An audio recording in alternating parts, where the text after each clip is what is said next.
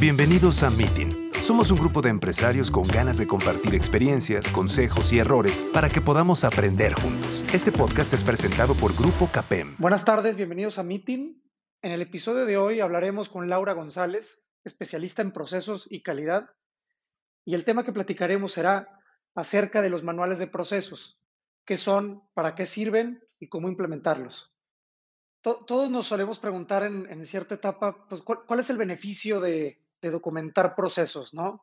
Por lo general en las pymes son empresas, somos empresas que nos enfocamos en operar, en operar nuestros procesos y pudiera sonar a veces contraintuitivo y una barrera difícil de superar el que dediquemos recursos a documentar procesos que además no sabemos si van a seguir vigentes durante seis meses, durante un año, ¿Cuál es el beneficio de que las empresas documenten sus procesos? Dentro de lo que es la problemática que se tiene con las pymes, sabemos que son empresas muy pequeñas. Me ha tocado este, ayudar a empresas en donde nada más toda la empresa la componen cuatro personas y a veces esas, cuatro personas es la familia completa, ¿no? Y, y es difícil porque dan por, por, hecho y por entendido de que todas las actividades que hacen y que realizan, pues es, la, es lo correcto y la forma de, de llevarlas a cabo en la experiencia que he tenido eh, este, dando asesoría a ese tipo de empresas, pues nos hemos encontrado con ciertas deficiencias que les han costado caras y algunas de ellas las ha llevado a tener que cerrar incluso sus operaciones por las sanciones a las que se hacen acreedoras en, en ocasiones por unas ciertas omisiones que hicieron durante ciertas etapas o en ciertas actividades que por la costumbre de decir ya lo siempre lo habíamos hecho así nunca nos había pasado, este, pues se meten en problemas a veces hasta eh, financieros muy fuertes. Ahí lo, lo, que es recomendable es, por muy pequeña que sea la empresa, más vale que lo tengas este, documentado para que tus procesos estén siempre estandarizados y reduces muchas brechas y reduces muchos supuestos. Más en las pymes, que son empresas muy pequeñas, eh, te encuentras ese tipo de, situaciones en donde las personas asumen que su trabajo así lo han hecho toda la vida y es la forma de hacerlo. Y nunca son susceptibles a hacer mejoras. ¿Por qué? Porque no tienen visualizado qué es lo que están haciendo en el día a día. Si entiendo bien, entonces el, el hecho de que estén estandarizados a lo que, a lo que te refieres es a que llegue quien llegue a la empresa, va a saber lo que tiene que hacer más allá de lo que pueda suponer o las prácticas o costumbres que pueda traer de otros lados, ¿no? Y, dicho de otra forma, pues eso le permite a la empresa recuperar el control y no depender de alguien que tenga 30 años haciendo la empresa y que al rato no lo puedes mover porque luego quién va a operar, ¿entiendo bien? Incluso en las brechas de capacitación, cuando tú ya tienes personal que tienes que contratar ya personas distintas o estás empezando a crecer tu empresa, eh, es una situación bien complicada porque la persona que entra se le complica porque no entiende muchas veces la forma en que le explica la otra persona. O no le explica el todo y le da nada más ciertas partes sin darle toda la, la información, todo ese know-how que se está quedando esa persona en ese momento. Entonces todo ese know-how se pierde en las empresas y es cuando otra vez tienes que volver a empezar, tienes que meterle muchos recursos en estar capacitando a una persona nueva, que es muy diferente cuando ya tienes un procedimiento o un proceso ya documentado y lo tienes estandarizado. Eso te sirve como un material de capacitación para tu personal nuevo. Ya, entonces de, alguna manera es el que la empresa recupere el know-how de su operación y, de, y, una manera, y una manera de asegurarse que quien esté en la empresa haga lo que tiene que hacer, ¿no? Y, cerrar la brecha de la comunicación o, de los malos entendidos al respecto. Una duda, ¿en, qué momento recomiendas a una empresa ya comenzar a documentar sus procesos? Más ahorita con el, auge de muchas startups, algo que se escucha mucho en, el, en el ambiente de los startups es, lo que importa ahorita es llegar al número, ya después nos preocupamos por estandarizar. Ahorita lo que importa es llegar al resultado, es probar, es pivotear y es encontrar el modelo de negocio. ¿En qué momento ya recomendarías el comenzar a estandarizar y a documentar? La primera que yo les hago a las empresas es cuando son empresas muy pequeñas, desde que inicias con tu facturación. Desde ahí empieza a documentar. Esa es una, una de, las, de las partes en donde tienes que iniciar. La otra es cuando vas a arrancar tu, este, tu, tu empresa, tu pequeña empresa, Desde ahí también tienes que tener muy en claro tus alcances, tus límites, hasta dónde va a ser tu cobertura. ¿Por qué? Porque después se convierte, si tú llegas a tener algún reclamo de, algún cliente, no vas a saber qué hacer si no lo tienes documentado. Y el cliente te come, el cliente en un, en un descuido que tú te des, el cliente te acaba. Pero si tú lo tienes documentado y todo lo llevas, este, vamos a decir, con una cierta estandarización, aunque sea pequeña la empresa, aunque sean dos, dos procesos o tres procesos los que debas de tener, pero si el cliente sabe que tienes eso documentado y que todo lo tienes sustentado con evidencia, él se va a sentir respaldado de que va a tener una respuesta de, de tu parte. Claro, claro. Ahora, Em, una, un posible contra de la documentación de los procesos y la estandarización que se me viene a la mente es el que las empresas se puedan volver rígidas o que se vuelvan menos adaptables al cambio, ¿no? Ahorita y más con la crisis se comenta mucho que hay que sabernos adaptar, que el cambio es una constante, que tenemos que anticiparnos, que tenemos que ser flexibles. ¿Cómo concilias la estandarización y la documentación de procesos con esta necesidad que tienen las empresas de ir evolucionando rápidamente y adaptarse rápidamente. En todas las empresas, de todos los tamaños, de todos los niveles, que se tiene la idea de que ya, ya lo tienes documentado, ya lo hiciste una vez y lo vas a guardar ahí como si fuera el libro de los recuerdos. Y no es así, lo que te sirve, lo que tú vas a documentar, te sirve para mejorar, para que estés analizando qué riesgos son los que se avecinan y que te puedas anticipar a una situación, por ejemplo, esto que estamos viviendo nosotros ahorita aquí en el país, en México. Nosotros ya lo teníamos visto porque estaba pasando en, en otro país donde fue el origen. Y sabíamos que en un momento dado nos iba a llegar a golpear aquí también. Y desde ahí que lo vimos en donde surgió el problema, si nosotros nos ponemos y analizamos y revisamos nuestra documentación, revisamos nuestros riesgos, desde ahí empezamos a interactuar y empezamos a ver de que iba a haber falta de, transportes, este, falta de personal, que a lo mejor la gente se nos iba a enfermar, nuestros mismos compañeros de trabajo, o sea, para eso te sirve que lo tengas documentado, para que tengas una prevención. Y muchas de las veces creemos que tenerlo documentado es para hacer una corrección.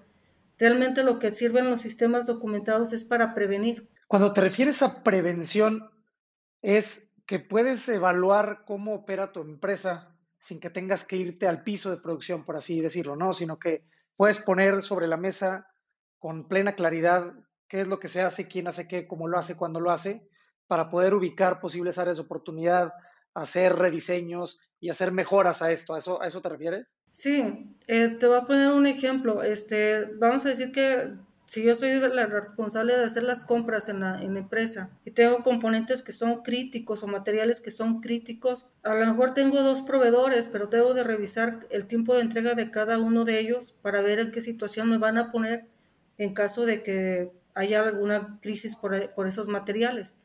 Y desde ahí se tiene que planear, se tiene que planificar qué es lo que voy a hacer y cómo voy a minimizar o a reducir esos impactos que me pudiera causar ese tipo de proveedor. O puede ser que tenga un proveedor único, pero ese proveedor, pues la verdad, a lo mejor tiene muchas áreas de oportunidad y pues necesito de trabajar muy de la mano con él porque ya lo visualicé dentro de un análisis de riesgos hasta dónde me puede afectar si es que yo no lo ayudo. Ya, perfecto.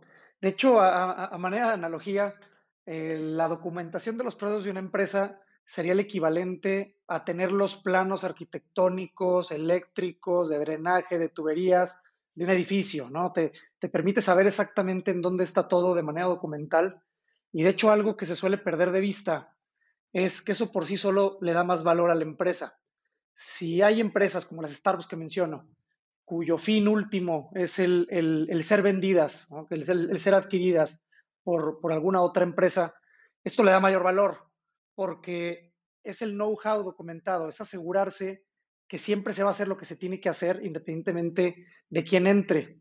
Eso, eso creo que se suele pasar por alto, pero a la hora de un due diligence, a la hora de una evaluación, premia mucho el valor el que estén los, los procesos documentados. Ahora, ahora Laura, em, ¿cuáles crees que son los principales errores que cometemos las empresas al decidir, quiero empezar a documentar mis procesos, quiero empezar a capitalizar mi know-how, ¿cuáles son los errores más comunes que, cometemos? Número uno, es de que se le, asigna la responsabilidad a una persona que no tiene, eh, vamos a decir, la experiencia en documentarlos. Y al no tener la experiencia utiliza herramientas que son erróneas y le lleva, le lleva mucho más tiempo el poderlos documentar, el poder ejecutarlos y a veces se convierten tan engorrosos que ya nadie los entiende. Entonces se parten de, principios a veces de, esa magnitud donde primero consideran una persona sin la suficiente experiencia para llevarlo a cabo. Eh, por lo regular, eh, lo recomendable es de que tomen a la gente que tiene la experiencia en la actividad para que los, para que los haga y que los revise. La otra es, queremos hacer muchas de las veces por los lugares en donde ya trabajamos, queremos hacer como un copy-paste para esa empresa en donde estamos laborando, pero no, no es lo mismo, aunque se parezcan las operaciones, cada empresa tiene, tiene su, su razón de ser y tiene su forma de trabajar, entonces hay que adaptar a la forma de trabajar y no querer copiar de otra empresa y quererlo meter de una forma muy forzada a la empresa en donde se está trabajando, porque eso, eso también es uno de los errores que he visto al querer documentar este, los procesos. Otro de los, de los errores y que no, por el cual se, se trunca todo esto, eh, no le vemos como el, el, resultado al plazo inmediato de qué beneficio nos va a aportar el tenerlo documentado. Quizás porque no lo hemos vivido o porque no tenemos esa experiencia o porque no sabemos qué valor nos va a agregar el que lo tengamos documentado, porque no lo hemos vivido.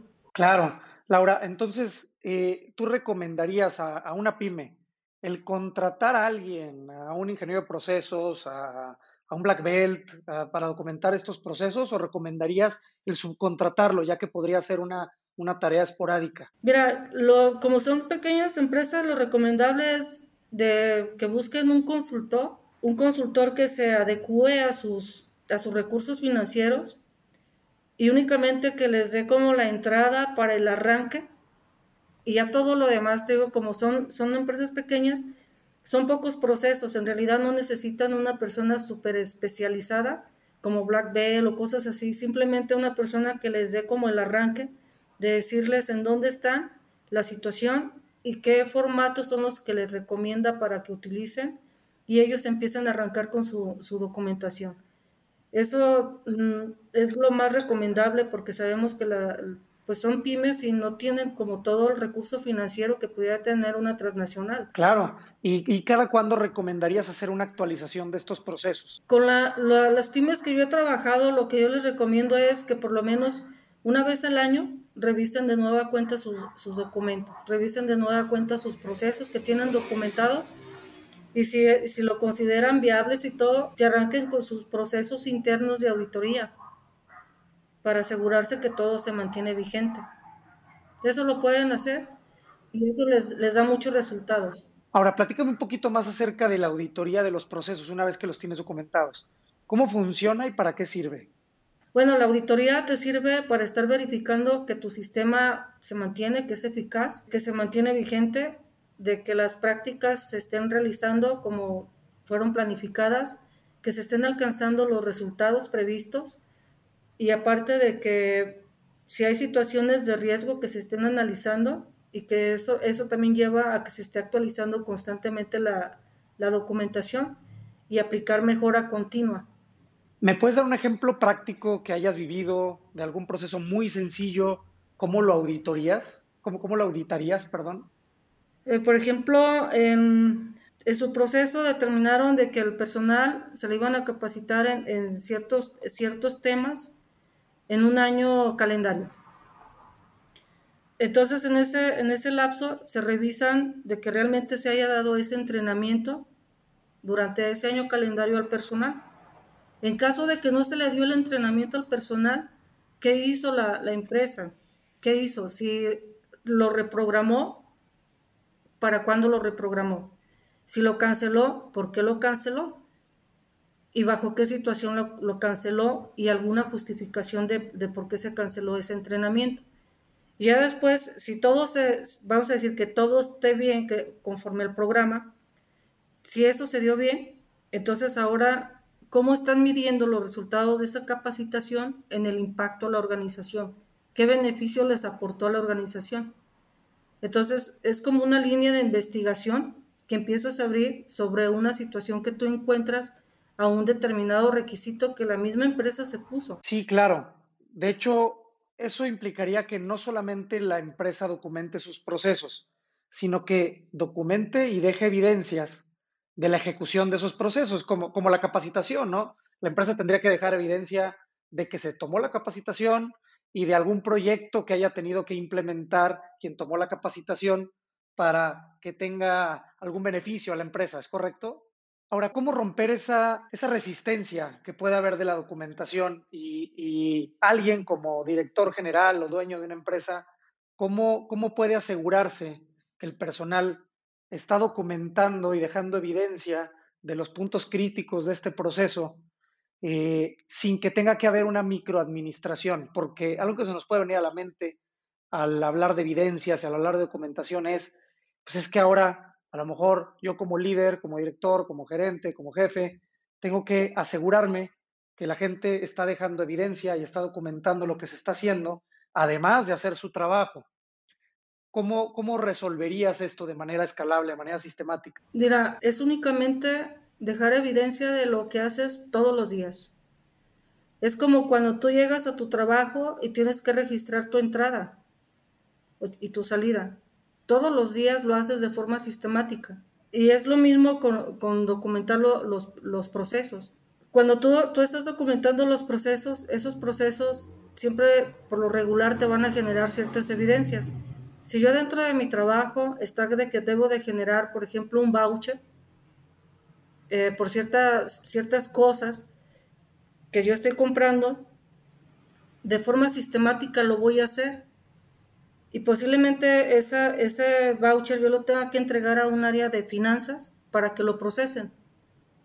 Así de sencillo es documentarlo. El, el documentarlo, tener, tener la, las actividades documentadas, es únicamente tener lo que todos los días hacemos en nuestro trabajo. Ya, o sea, podríamos decir que sería el alinear incluso el proceso con la generación de evidencia.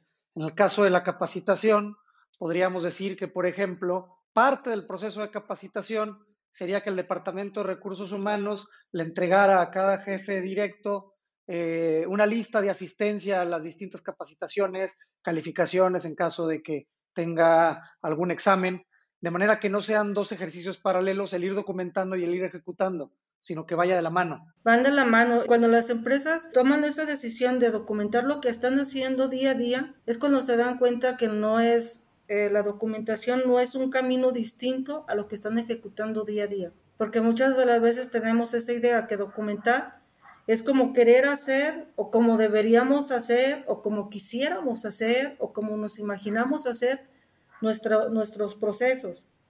Y por el otro lado tenemos el día a día. No, el documentarlo es generar las evidencias de lo que estamos haciendo día a día. Y los procesos se basan en eso en lo que estamos ejecutando diario. Claro, en el ejemplo del voucher, pues limitas o, restringes el reembolso a la entrega del voucher. Entonces, por sí solo viene la documentación de la mano de la ejecución del proceso. ¿Es correcto? Es correcto, es así.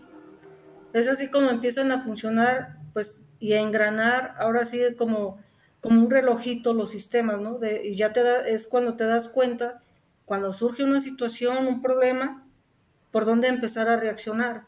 Porque cuando no tienes documentado, reaccionas por todas las áreas y por todos los lugares para dar una respuesta. Y en, esa respuesta, eh, muchas de las veces lo que ocurre es de que todos asumen que era responsabilidad de otro y el otro asumió que era responsabilidad de otro y al final de cuentas no tenemos la respuesta adecuada ni correcta ni a tiempo para nosotros salir de esa situación en la que nos encontramos.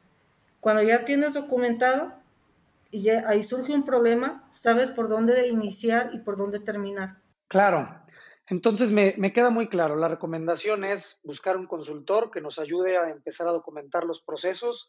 Ahora, ¿por qué procesos empezarías? ¿Qué criterio usar para, para priorizar con qué empezar? ¿no?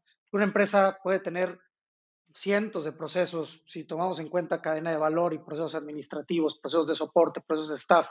¿Por dónde recomiendas empezar si quisiéramos comenzar con lo mínimo indispensable? Primero, este, lo que yo siempre les recomiendo es qué es lo que vende la empresa, a qué se dedica y de ahí. A partir de ahí, de lo que vende, de lo que está facturando, de lo que le está dejando la utilidad, de ahí se parte para iniciar con, los procesos. Porque muchas de las veces también las empresas a veces tienen este, procesos así muy, pues muy rimbombantes, ¿no? Entonces esos procesos a lo mejor ahorita no, no están generando ganancias, utilidades para la compañía. Y lo que yo siempre les recomiendo es, primero, ¿qué es y a qué se dedica la empresa que vende? A partir de eso, de qué vende, qué estás facturando, y sobre lo que estás facturando es como se da el arranque para, para iniciar. Esa es una, una, este, una partida. La otra es también si algún producto o algún servicio nos está generando pérdidas, hay que revisarlo. Si está generando pérdidas, ¿por qué está generando esas pérdidas? Porque quiere decir que algo, hay, hay algo que se está llevando de una forma no adecuada. Claro, muy bien. Muchísimas gracias, Laura. ¿Alguna recomendación de un libro, un curso, algo que nos pueda servir para profundizar en, el tema de la documentación de procesos, sus beneficios y cómo implementarlo? Pues está el libro de, Deming, que tiene todos los fundamentos y todos los conceptos de todo lo que es calidad y lo que es no calidad para cualquier proceso, de cualquier tipo. Muy bien, perfecto, Laura. Muchísimas gracias por tu tiempo nos es de mucha utilidad para todas las empresas este tema que, que nos ayudas a abordar y pues esperamos verte por aquí pronto. Sí, muchas gracias. Esto fue Meeting. Muchas gracias por habernos acompañado. Te esperamos en nuestro siguiente episodio. Te invitamos a seguirnos en nuestras redes sociales. Nos encuentras como Grupo Capen.